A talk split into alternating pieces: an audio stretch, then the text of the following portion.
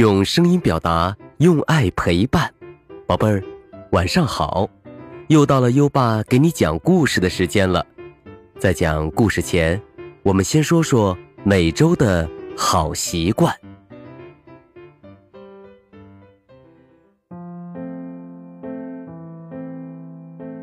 这周我们要养成的好习惯是上下楼梯不打闹。宝贝儿。如果我们上下楼梯时打打闹闹，容易摔倒、滚下楼梯，造成骨折，所以上下楼梯时打闹非常危险。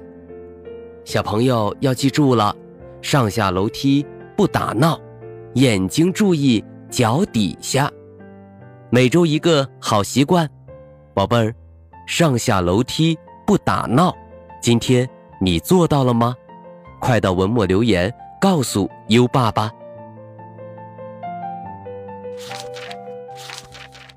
好啦，宝贝儿，现在优爸要开始给你讲故事了。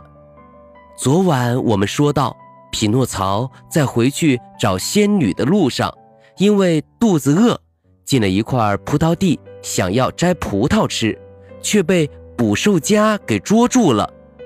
他该怎么办呢？请听今晚的故事：匹诺曹成了看门狗。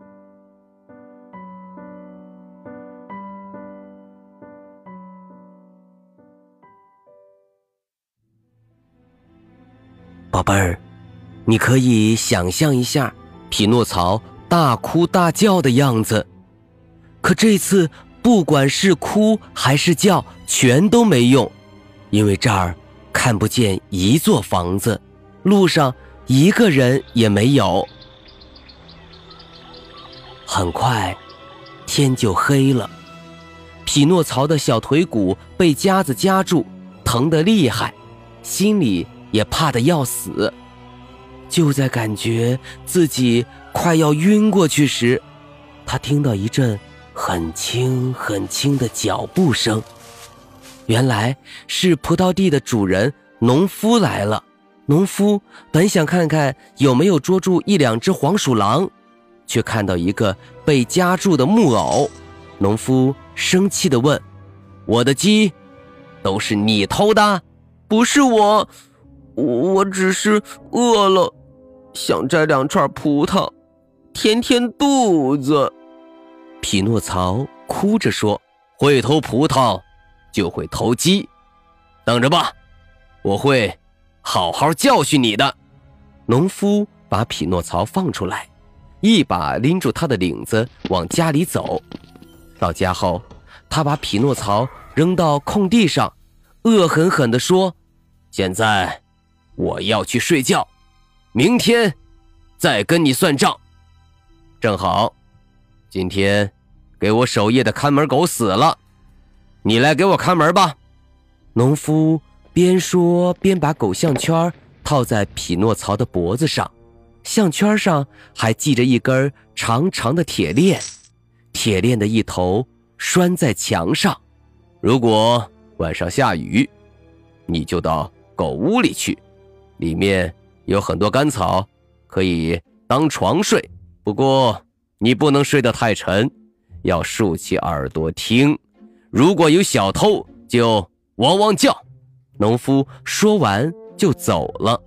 可怜的匹诺曹又冷又饿又害怕，他哭着说：“唉，我真是自作自受。如果乖乖听爸爸的话，就不会给别人。”做看门狗了，匹诺曹哭着走进狗窝，躺下去没多久就睡着了。半夜，匹诺曹突然被一阵叽叽喳喳的响声吵醒了。他走出狗屋，有四只小野兽正聚在一起商量着什么，它们的毛黑乎乎的。正是那偷鸡的黄鼠狼，一只黄鼠狼走过来，说：“晚上好，梅拉姆波。”我不叫梅拉姆波。匹诺曹说：“我是匹诺曹，梅拉姆波死了，我来代替他当守夜狗。”哦，可怜的梅拉姆波，黄鼠狼说：“不过，匹诺曹，咱们定个协议怎么样？就像我们以前和梅拉姆波那样，相信你一定会满意的。”协议？什么协议？匹诺曹问。我们每个星期都来这个鸡棚一次。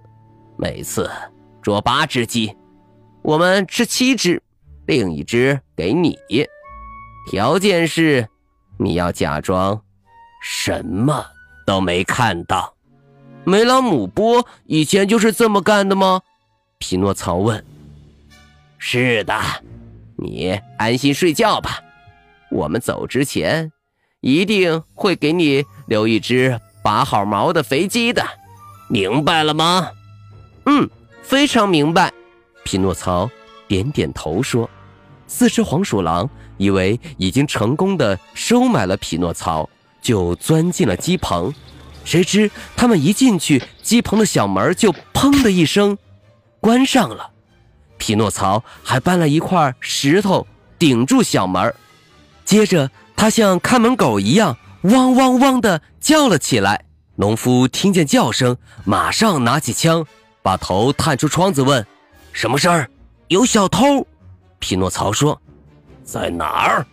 农夫愤怒地问。“被我躲在鸡棚里了。”匹诺曹回答。农夫赶紧走进鸡棚，把四只黄鼠狼全捉住，然后塞进了布口袋。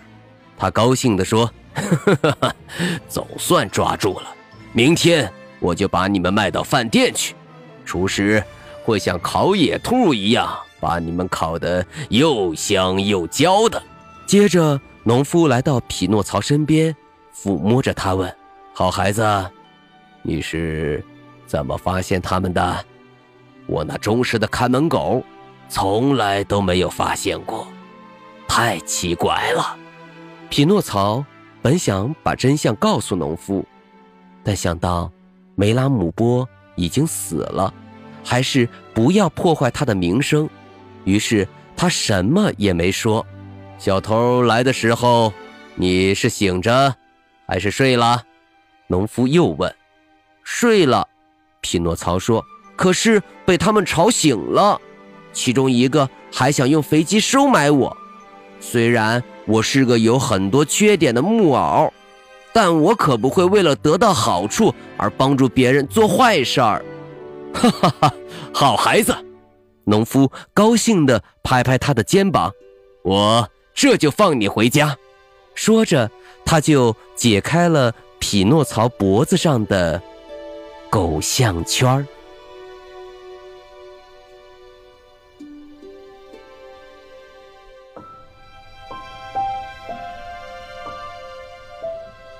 好了，今晚的故事听完了。匹诺曹不是小偷，机智的他帮助农夫捉住了真正的偷鸡贼，农夫放了他。匹诺曹能顺利见到仙女吗？优爸明天接着给你讲。小朋友们，如果你是匹诺曹，你会帮助黄鼠狼一起偷鸡吗？快来文末留言告诉优爸你的想法吧。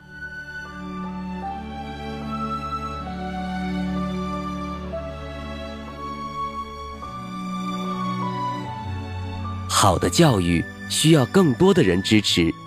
优爸和你有个小约定，每天把优爸的故事转发给一位朋友收听吧。谢谢你。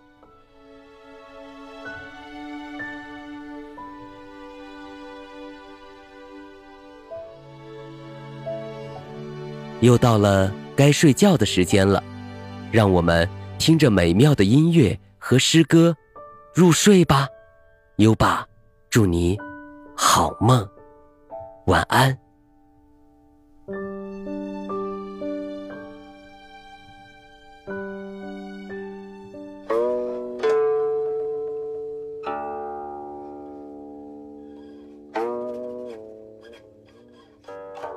闺怨。唐·王昌龄。闺中少妇不知愁，春日凝妆上翠楼。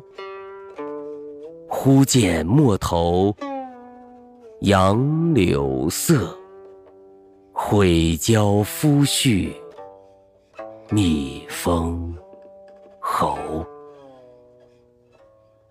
闺怨，唐。王昌龄。闺中少妇不知愁，春日凝妆上翠楼。